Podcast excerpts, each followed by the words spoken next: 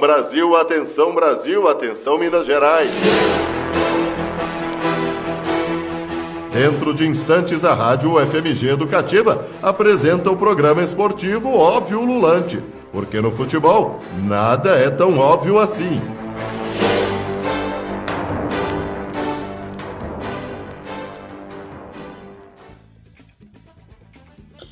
Muito boa noite, ouvintes do nosso querido Óbvio Lulante. Hoje são dia 29 de abril de 2020.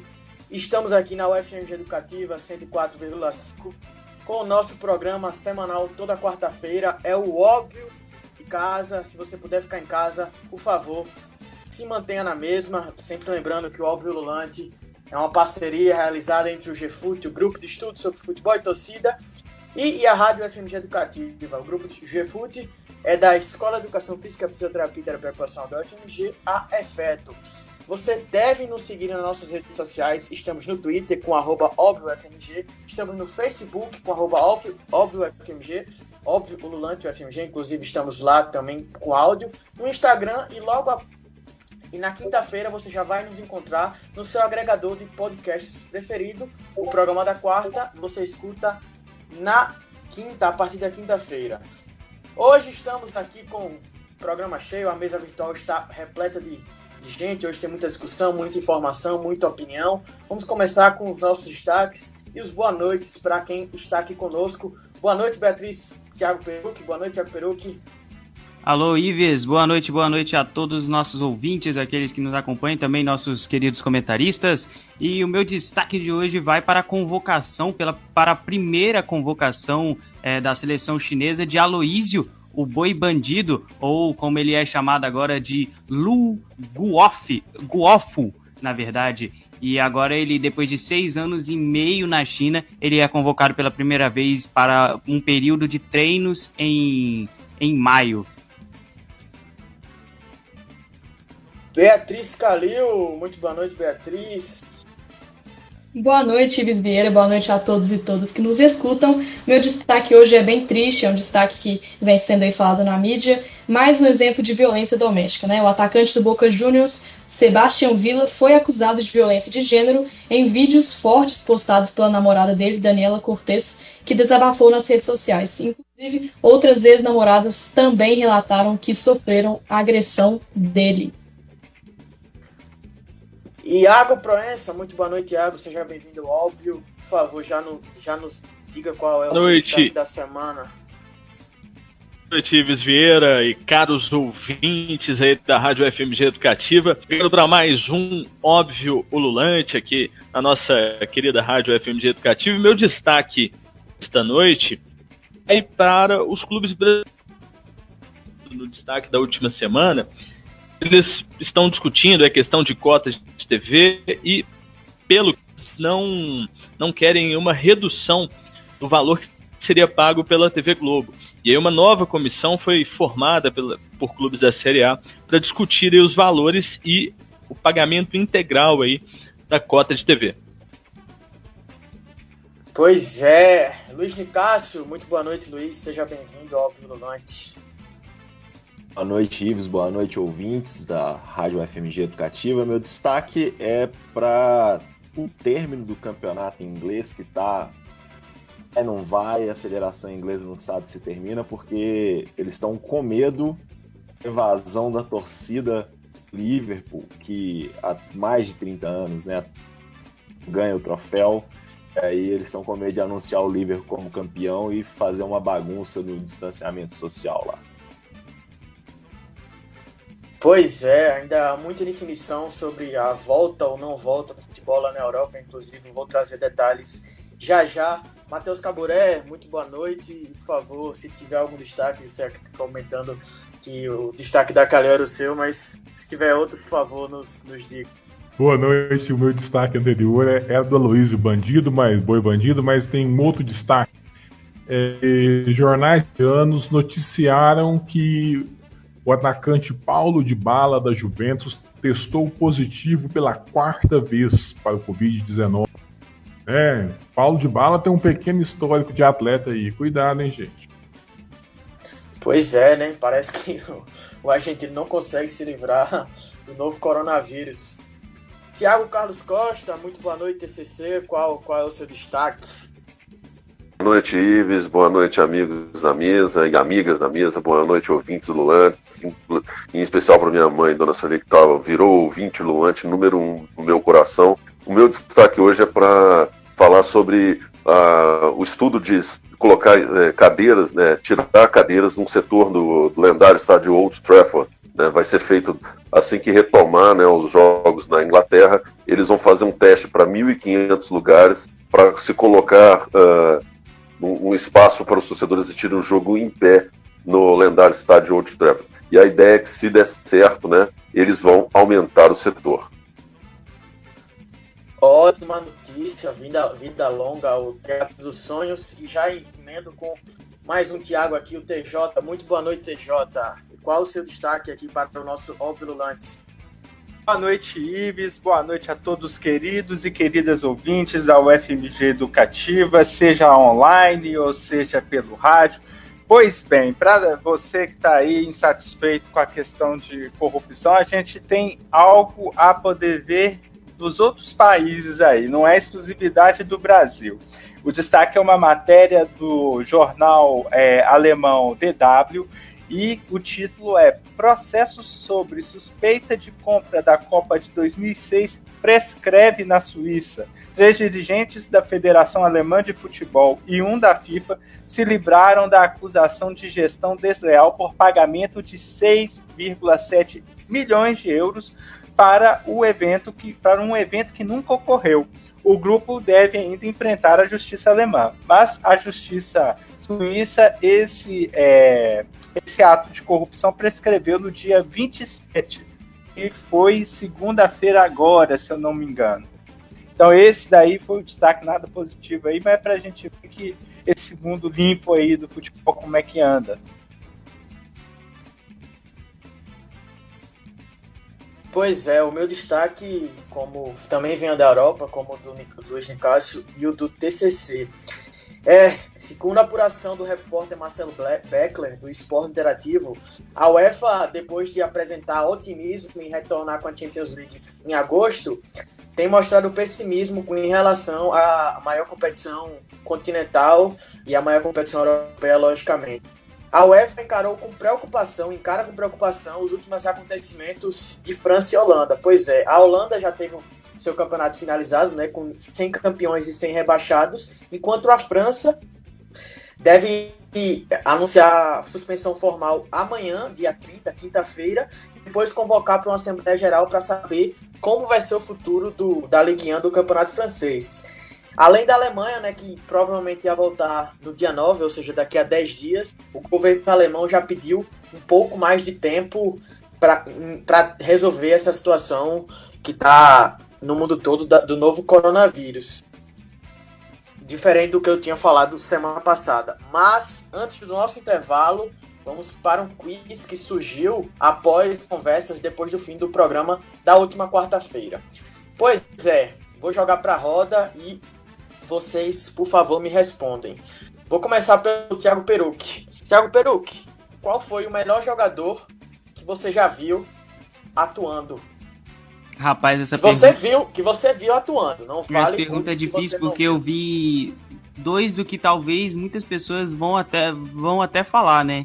Que é Romário, Ronaldo e o Ronaldinho Gaúcho. Mas para mim o Ronaldo Fenômeno era, era um gênio pisando na bola, to, batendo na bola, tocando, fazendo qualquer coisa que ele fazia, ele era sensacional. Ronaldo Fenômeno. Pois é, vamos por ordem aqui. Iago Proença, e o seu? Quem foi o cara que mais te chamou a atenção jogando bola, jogando.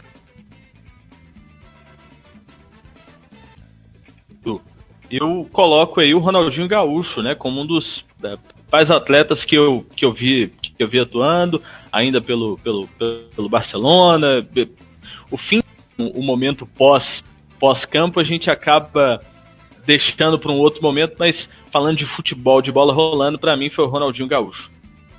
Justíssimo. Beatriz Carilho, qual a sua opinião sobre essa, esse questionamento? Bom, gente, quem duvidar, eu tenho fotos, tá? Na época, eu já gostava de futebol sempre, desde criança, desde os áureos anos de 2003. E nessa época, eu vi jogar o Alex, o personagem da conquista aí da Tríplice Coroa do Cruzeiro, e ele, para mim, é o melhor. É, Luiz de Cássio, e o seu, quem seria? Acompanha Proença, Ronaldinho Gaúcho 2004-2005 é sem comparação. Caburé, Matheus Caburé. Quem seria o seu Olha, Caburé? Do, dos que eu já assisti, Zinedine Zidane. Regularidade, excelência, domínio, passe, finalização, pensamento, um jogador completo. É, Tiago Carlos Costa já havia dito em off semana passada e agora você vai dizer para todos os ouvintes quem seria TCC? Cara, eu colocaria no, nesse patamar aí o Romário e o, e o Ronaldinho Gaúcho. E o Zidane também é uma ótima lembrança, mas para mim o Romário foi o mais absurdo que eu já vi jogar. TJ! E o seu TJ? Ah, poderia ser a sua, né? A gente poderia falar de Marta também, né? Uma mulher que foi eleita tantas vezes aí a melhor do mundo, talvez entre, entre qualquer jogador brasileiro, é, masculino, feminino, talvez seja a Marta. Mas eu, mas eu destaco entre os masculinos. Acho que Ronaldinho Gaúcho também me encantou, mas gostei muito da lembrança do Dani aí, do Matheus, foi muito bem lembrado. Olha, o meu, acho que é claro, é Lionel Messi. Me surpreende bastante que vocês não tenham falado do argentino antes, que eu acredito que já senta na, na, na está entre os três melhores jogadores de futebol de todos os tempos.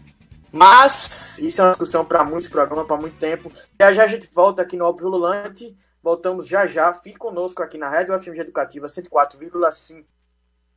Ouvinte da Rádio FMG Educativa, dentro de instantes voltamos a apresentar o programa esportivo Óbvio Lulante. São ouvinte da Rádio FMG Educativa. Este é o programa esportivo Óbvio Ululante.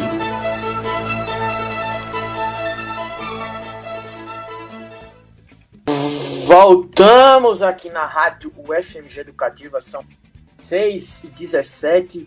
Hoje é dia 29 de abril de 2020, quarta-feira. E já vamos de quadro. Meu time de botão, já já depois da vinheta. Meu time de botão.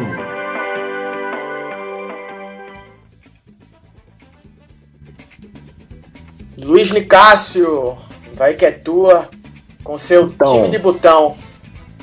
Pois é, boa noite, queridos e queridos ouvintes. Meu time de botão hoje vem inspirado por uma matéria de uma coluna que eu li da seleção da Holanda de 1998 e o Rafael Reis escreveu e dizia que a Holanda deveria ter sido a campeã da Copa do Mundo daquele ano, pois era a melhor seleção. Bom, eu não vou escalar aquela seleção. Decidi fazer uma escalação da Holanda pós 1994. Aí, é, a, a, dizendo do porquê pós 1994, é porque foi o que eu vi. Então, leitura da coluna do UOL me transportou para aquela semifinal decidida nos pênaltis, e talvez tenha sido o jogo mais marcante de Copa do Mundo da década de 1990 para mim. Mais que a final de 94, eu era muito novo, e que a final de 98, eu realmente não esperava que o Brasil ganhasse aquele título, mesmo todo mundo com, com uma expectativa grande. Além daquele jogo, a Holanda, desde a Copa de 1974, tem uma mítica sobre si e jogadores sensacionais. Então, falando desses jogadores sensacionais, eu já começo me desculpando com os vários craques que ficarão de fora desse time de botão. No gol, para mim, maiores de todos os tempos, história no Manchester United, Edwin van der Sar. Só quem jogou de maneira um pouco mais séria no gol entendeu o prazer de ver um goleiro parar bolas indefensáveis para réis mortais. E parava. A zaga, a dupla de 1998, tem meu voto. Uma mistura que para mim é perfeita. Zagueiro de cara fechada e sem muita prosa, fala do careca Stan, outro sobrando qualidade, tanto de boa. Todos podem até ser melhores individualmente, como o Van Dijk é do, do Liverpool hoje. Mas como dupla não rendo muita prosa não, para mim é esses dois. As laterais, o Heisinger é, fechando pelo lado direito e o Felipe Cocu pelo lado esquerdo. Sim, Cocu, aquele que partiu de perna esquerda e veio Tafarel. Ele era volante, eu quero um time fechadinho porque do meio para frente a Holanda sempre teve jogadores que encantaram. Agora começa a parte mais difícil desse time de botão. E as escalações das Copas de 94 em diante, qualquer um que quisesse jogar no Galo, eu ficaria muito feliz. Mas aqui só cabem seis, então vamos lá. Não dizer que não tem volante nesse meio de campo, vamos de Frank Rijkaard. É volante que sabia jogar e muito, craque da seleção de 94. E vem três meias sensacionais, com um detalhe importante: dois deles são nascidos Suriname, antiga Guiana holandesa. Edgar Davids, que com seus óculos é, marcou a história na Juventus. Sidorf, é, os dois dispensam apresentação.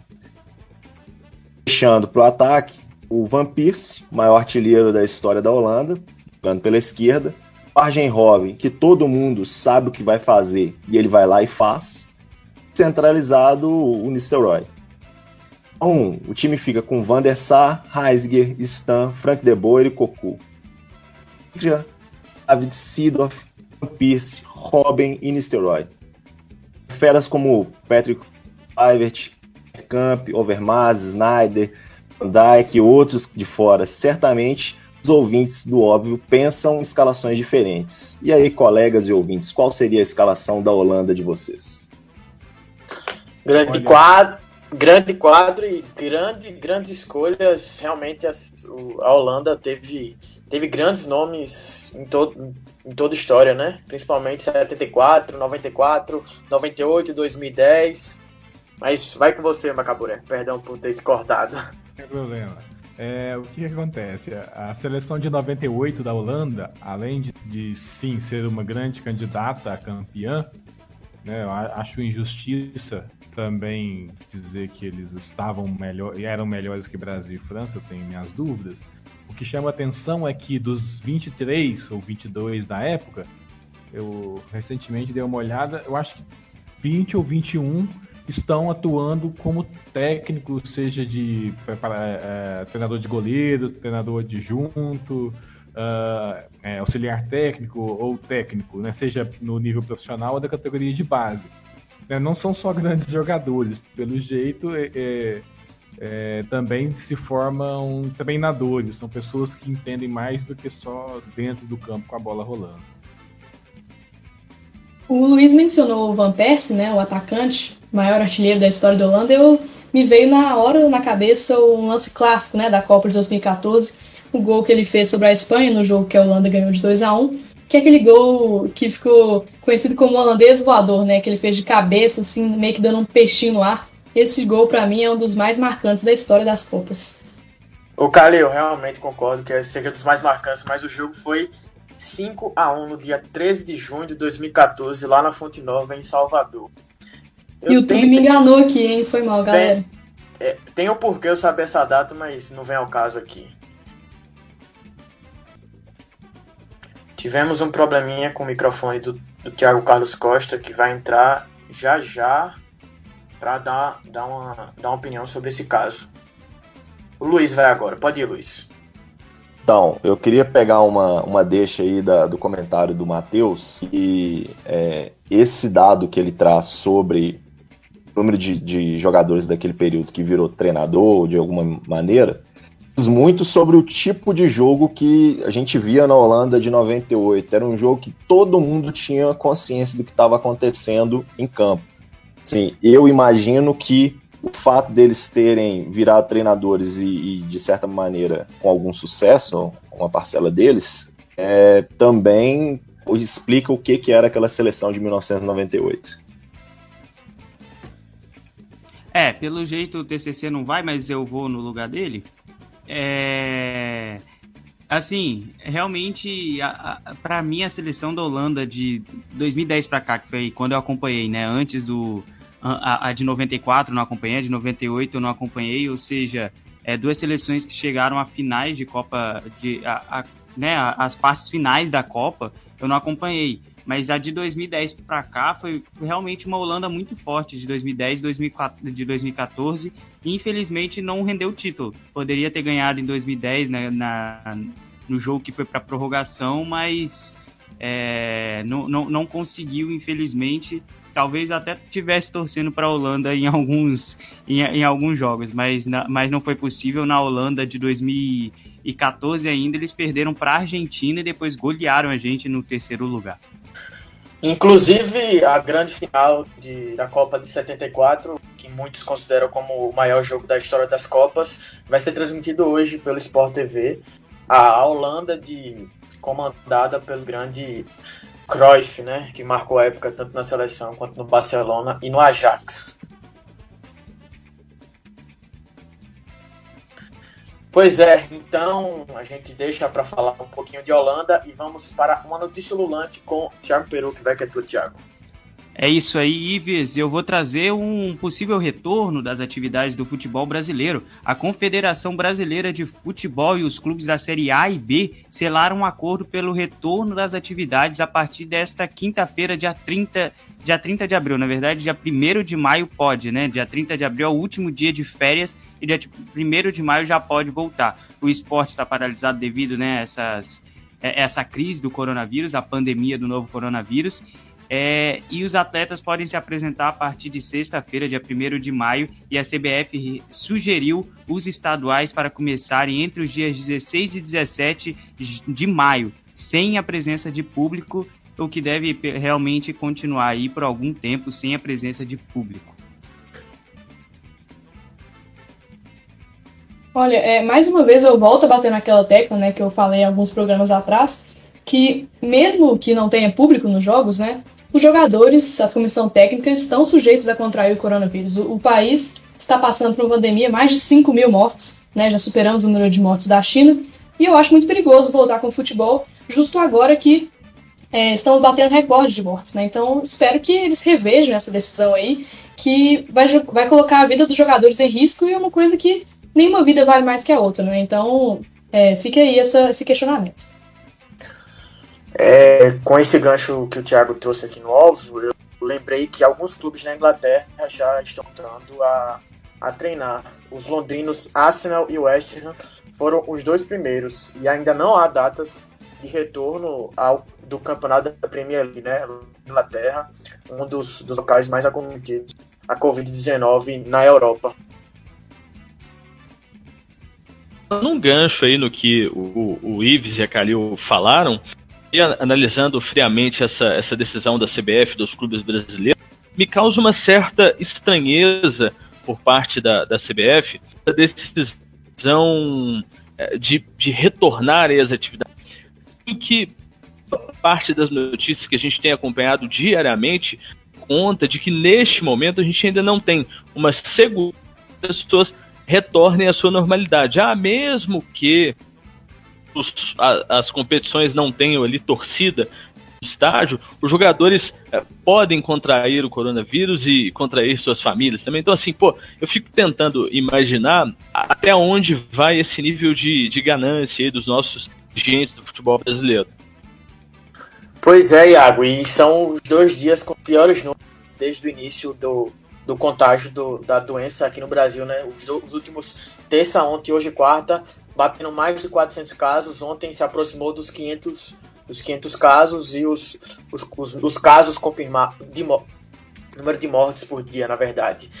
Sobre um, um questionamento que eu, eu vi algumas pessoas falando é que a Alemanha, possivelmente, mesmo que não vá ser no dia 9 de maio, vai ser o primeiro, o primeiro lugar que vai voltar o, o, o futebol na Europa porque na Alemanha eles estão conseguindo testar muito.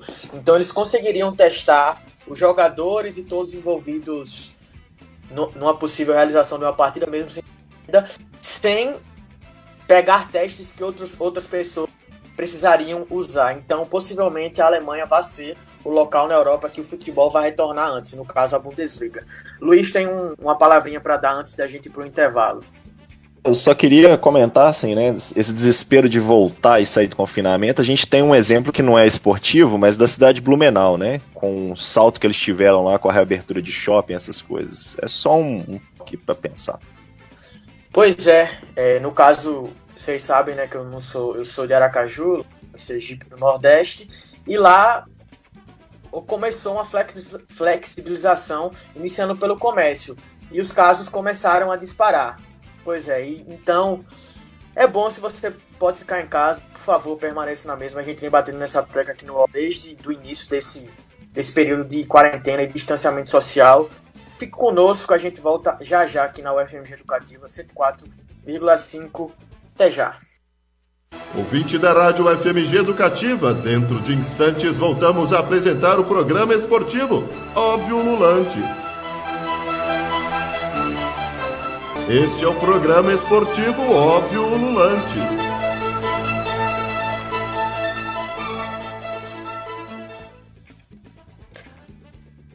Voltamos aqui ativa 104,5, nosso Óbvio Lulante, uma parceria entre o Gifute e a rádio.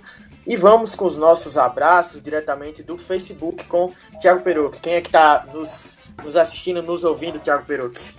Temos aqui Miguel Ângelo Alves Gama, boa noite. Hélio Farias, e o Hélio ainda já deixou o seu time, os, os maiores que ele viu jogar. Ele falou no estádio, ele ainda restringiu o nosso quiz aqui do, dos, dos comentaristas. Ele disse Pelé, Zico, Ronaldinho Gaúcho, Rivelino e Pedro Rocha, o uruguaio, não aquele que jogou no Grêmio, viu galera?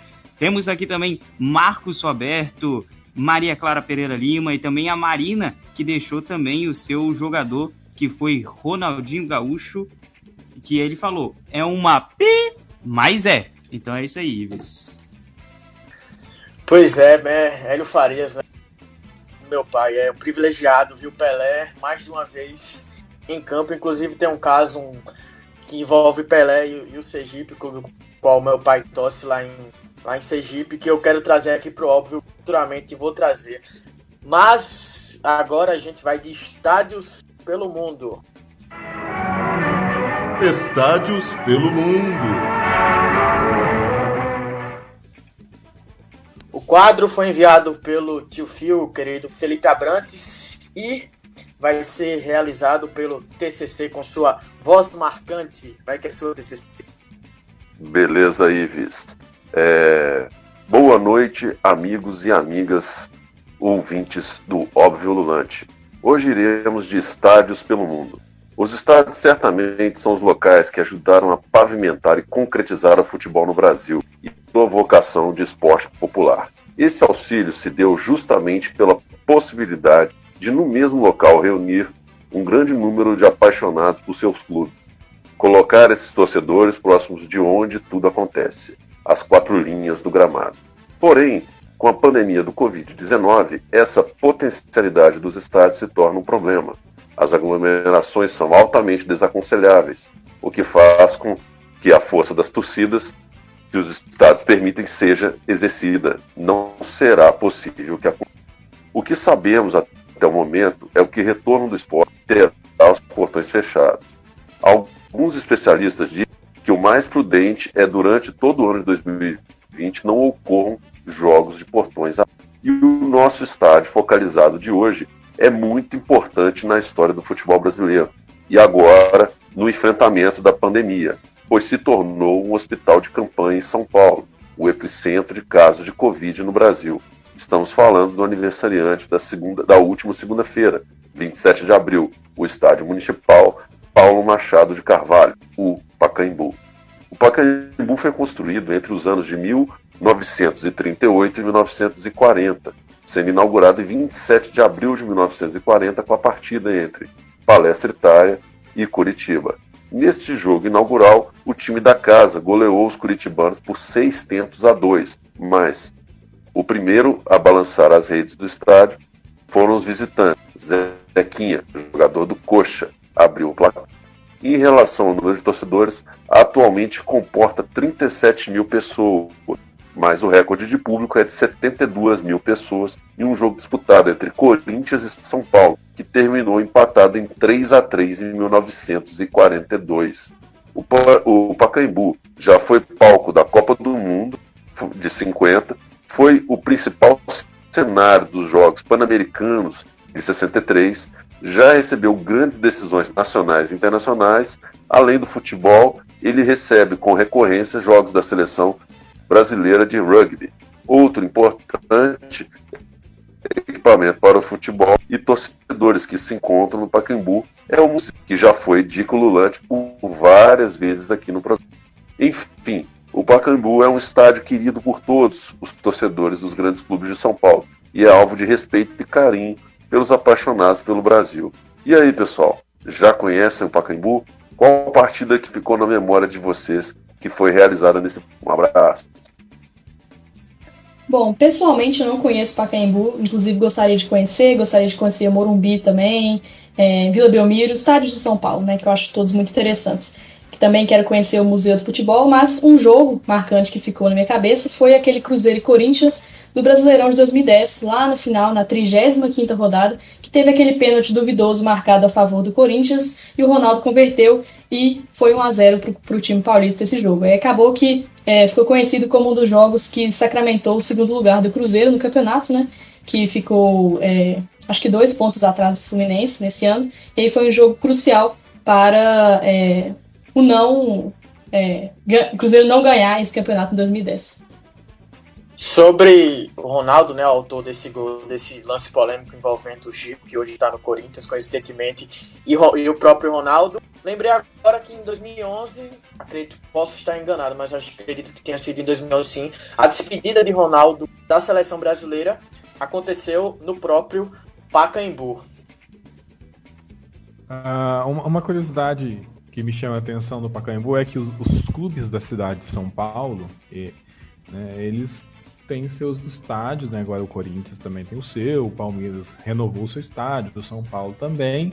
Mas quando a coisa aperta, né? Quando tem que fazer um show no estádio do, do clube, eles vão lá direto para o Pacaembu, que é um estádio é, interessante, aquele formato, né? Meio ferradura e, e, e, a, e aquela, né, quem puder conhecer o museu também é um negócio sensacional. A, o acervo do museu. Mas enfim, o, que chama atenção é que o Pacaembu, né, ele mesmo é, sendo enxergado como talvez ultrapassado para atender uh, o que os, os, clubes da capital almejam, eles sempre, sempre recorrem a ele quando uh, não podem usar os, os estádios que eles se chamam dono. Pois é, eu também tive a oportunidade de conhecer o Pacaembu. Eu fui há duas vezes lá, em nenhuma delas com jogo. O museu é realmente um lugar muito bacana para quem é amante do futebol. É, em conhecer, vale muito a pena, evidentemente, que assim que passar toda essa pandemia.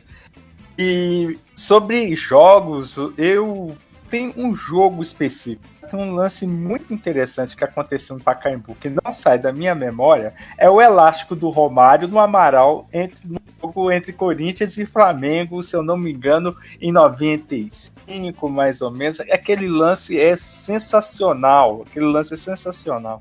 Acho que esse é o, o, o lance mais, mais bacana assim, para poder, quando se fala de Pacaembu, e que vem à minha mente, é o primeiro que me vem. É o elástico do Romário em cima do Amaral. gente, seguindo aí nessa, nessa linha, vou dar primeiro parabéns ao nosso Felipe Abrantes, porque foi um quadro. E um jogo marcante para mim é o Corinthians e 4 do 7 de 2012, que fica sempre aí na minha memória. É, eu tenho minhas críticas ao, ao time do Corinthians, mas é, foi um jogo marcante para mim como amante do futebol. É, sobre o Museu do Futebol, né, eu já tive a oportunidade, infelizmente, de duas vezes, em 2010, ainda garoto, e ano passado, em 2009. Não está aberto para, para visitação, mas tem exposições online a partir do Google Arts and Culture. Inclusive, a mostra sobre futebol feminino e a história da camisa canarinho. Então, se você está em casa e quer saber mais sobre futebol brasileiro, futebol em geral, acesse o a programação online do Museu de Futebol do Pacaembu. Porém, agora vamos de notícia ululante sobre o América com ele, Matheus Caburé. Vamos lá. O América tá anunciou na tarde desta quarta-feira uma parceria com uma empresa de esportes e o programa de sócio-torcedor Onda Verde, que prevê a realização da primeira competição de esportes organizada pelo clube.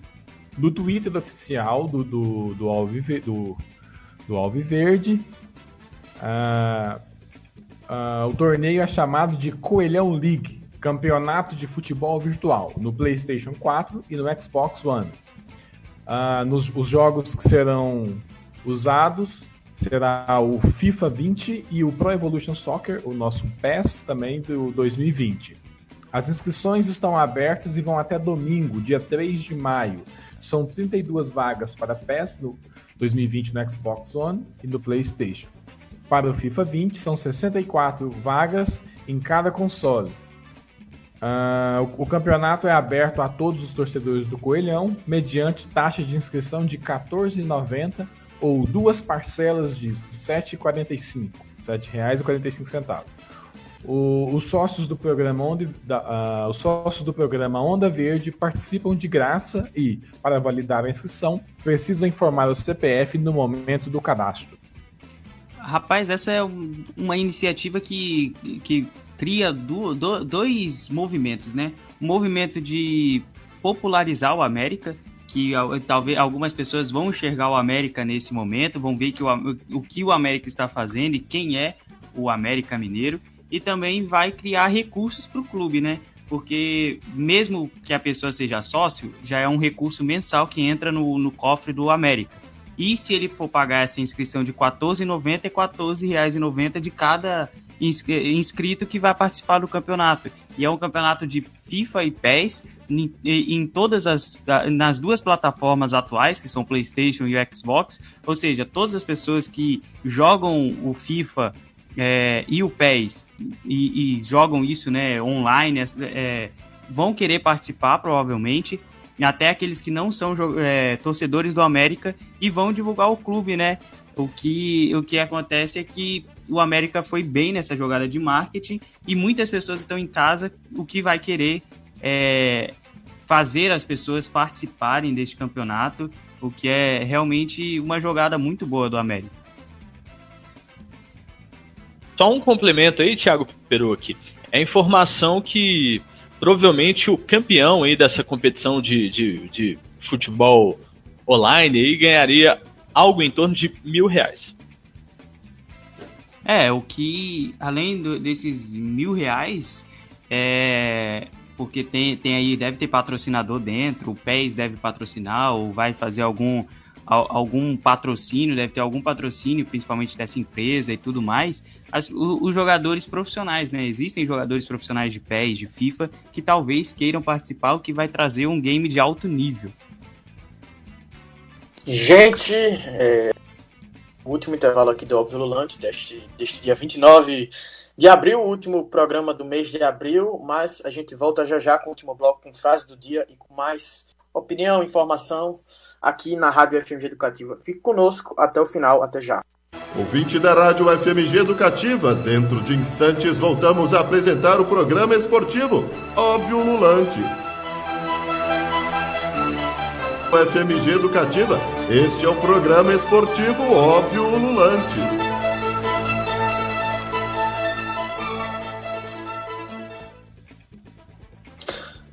Voltamos. Óbvio Ululante aqui na UFMG Educativa 104,5, a estação do conhecimento. Pois é. E já vamos com mais uma notícia ululante agora com ela, Beatriz Calil. Então, gente, vamos de notícia. É, a direção da Associação Atlética Caldense anunciou nesta terça-feira o fim dos contratos dos atletas da equipe. O clube optou por não renovar o contrato com os atletas em razão da indecisão sobre o retorno das competições. Confira nota do clube. Abre aspas. Os contratos de todos os jogadores do elenco de futebol profissional da Associação Atlética Caldense chegaram ao fim no dia 26 de abril, último domingo, data originalmente prevista para o término do Campeonato Mineiro 2020. Como a competição está suspensa desde o dia 15 de março por conta da pandemia do novo coronavírus e não tem uma data prevista para retorno, a diretoria da veterana optou por não renovar os contratos dos atletas. Fecha aspas para a nota do clube. E agora fica aí, né, a questão. O que, que vai acontecer quando voltar, como disse o Luiz aqui no chat? Para a gente não perder um, muito fio da meada, aqui diretamente do nosso Facebook, Hélio Farias disse que o jogo inesquecível que está assistindo no Pacaembu foi um São Paulo 3 a 0 contra o Guarani, três gols de Mirandinha lá em fevereiro de 74, pela fase final do Campeonato Brasileiro de 73. Pois é. Isso hoje não é normal, mas naquela época era normal. O campeonato de um ano terminava no início do outro, mas agora voltamos para a discussão do Caldense com Matheus Caburé.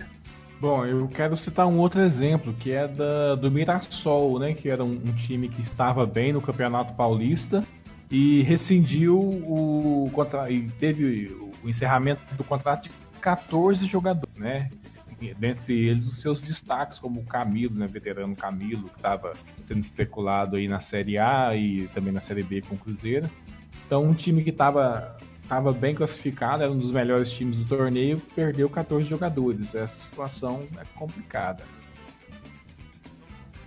É, eu queria destacar o seguinte: o, Matheus está falando aí da, da boa é, situação no campeonato. A Caldense hoje, né, na, na pontuação em, em, andamento, é a quarta colocada. Então iria para a fase de mata-mata, deixando o Cruzeiro de fora e podendo aí ganhar uma vaga na Copa do Brasil, que representaria um recurso para o clube nos próximos meses aí.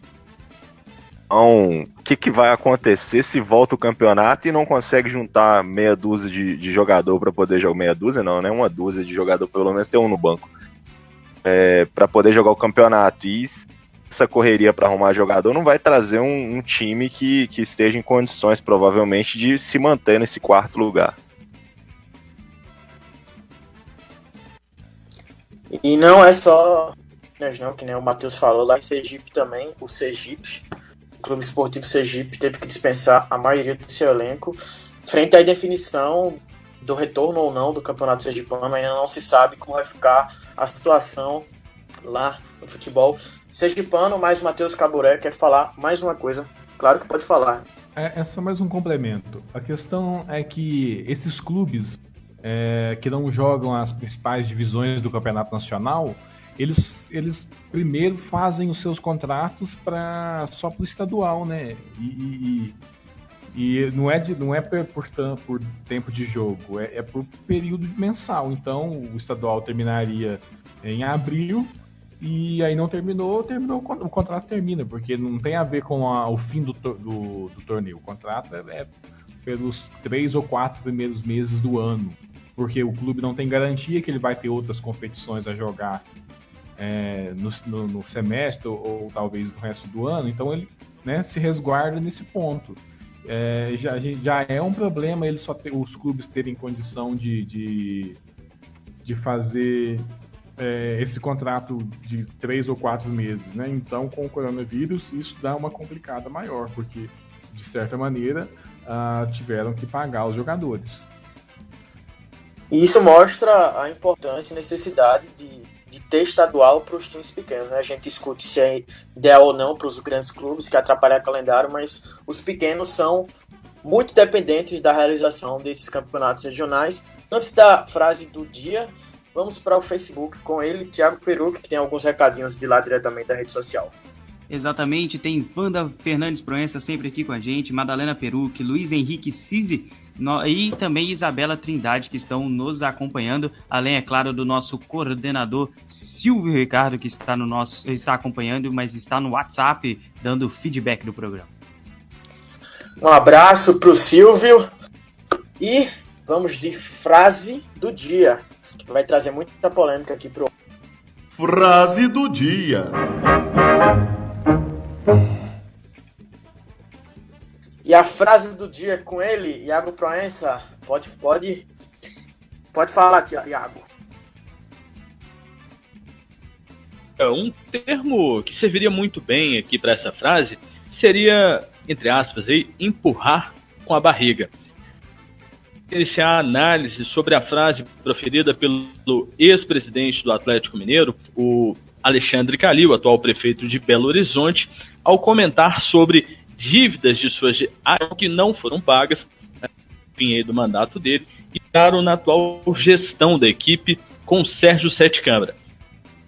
Em questão é referente à falta de do meia Michael Swell em 2014 da Udinese da Itália dada na terça-feira, rechaçou que seria culpado pela falta de pagamento, explicando que seus obteve lucros com o jogador. O sucessor, no caso, é o Daniel Nepomuceno.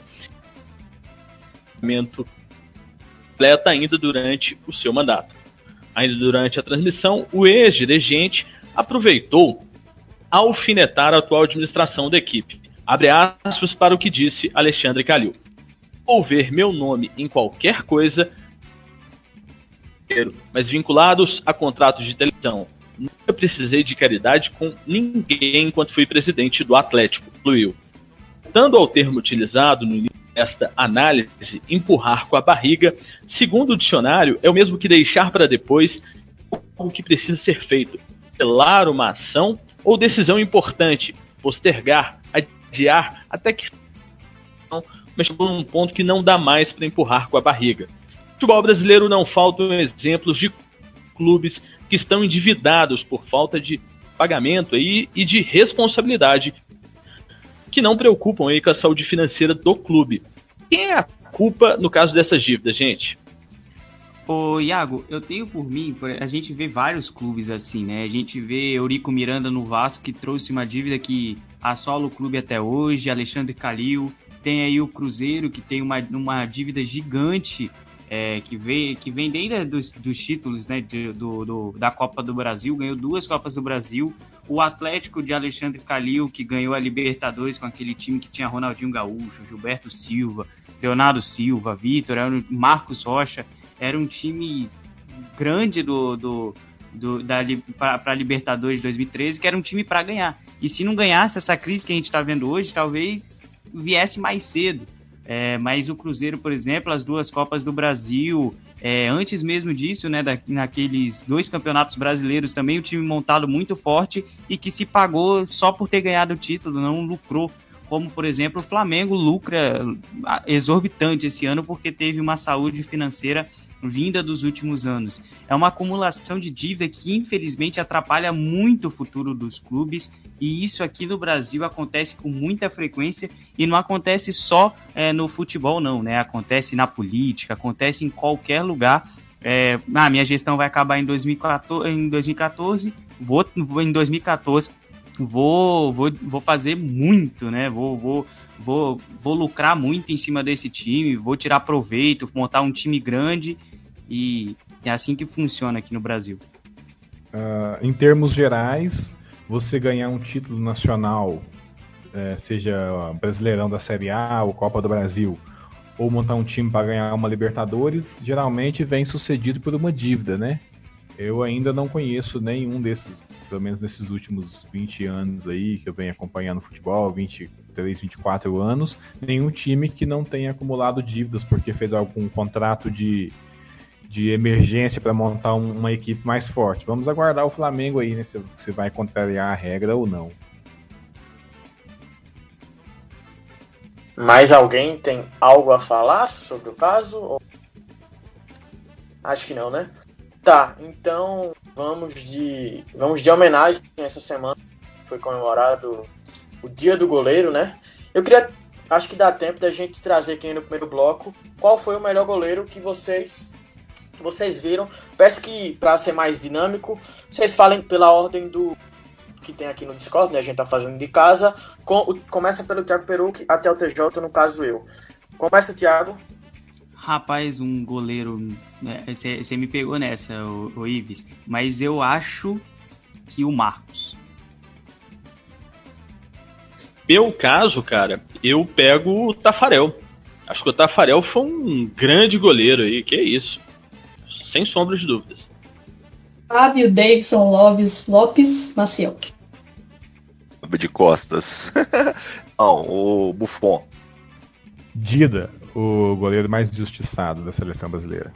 Depois do Barbosa.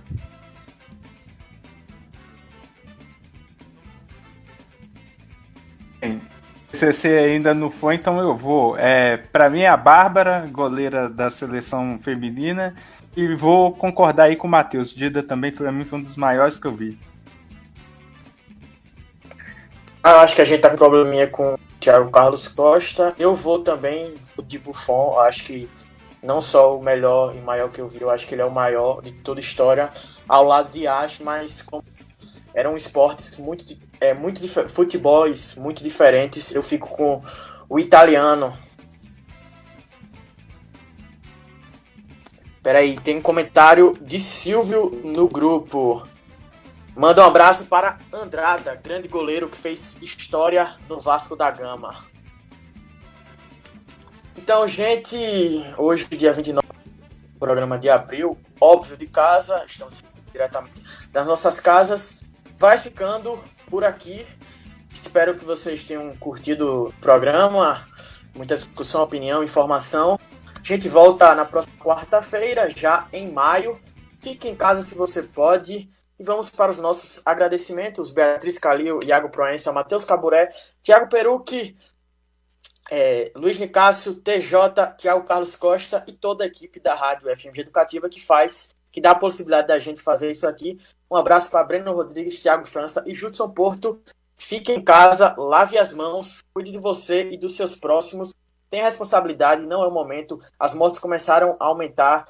Acredito que possam estar chegando no seu pico. Antes de finalizar, o TCC conseguiu mandar aqui no chat para ele. Também foi Tafarel, campeão Mundial em 94. Um abraço, galera. Fique em casa. Até a próxima quarta. Tchau, tchau. Um abraço de todos aqui do Óbvio Lulante, aqui na UFMG Educativa 104,5. Atenção, rede da UFMG Educativa. Termina agora a transmissão do programa esportivo Óbvio Lulante. Porque no futebol, nada é tão óbvio assim.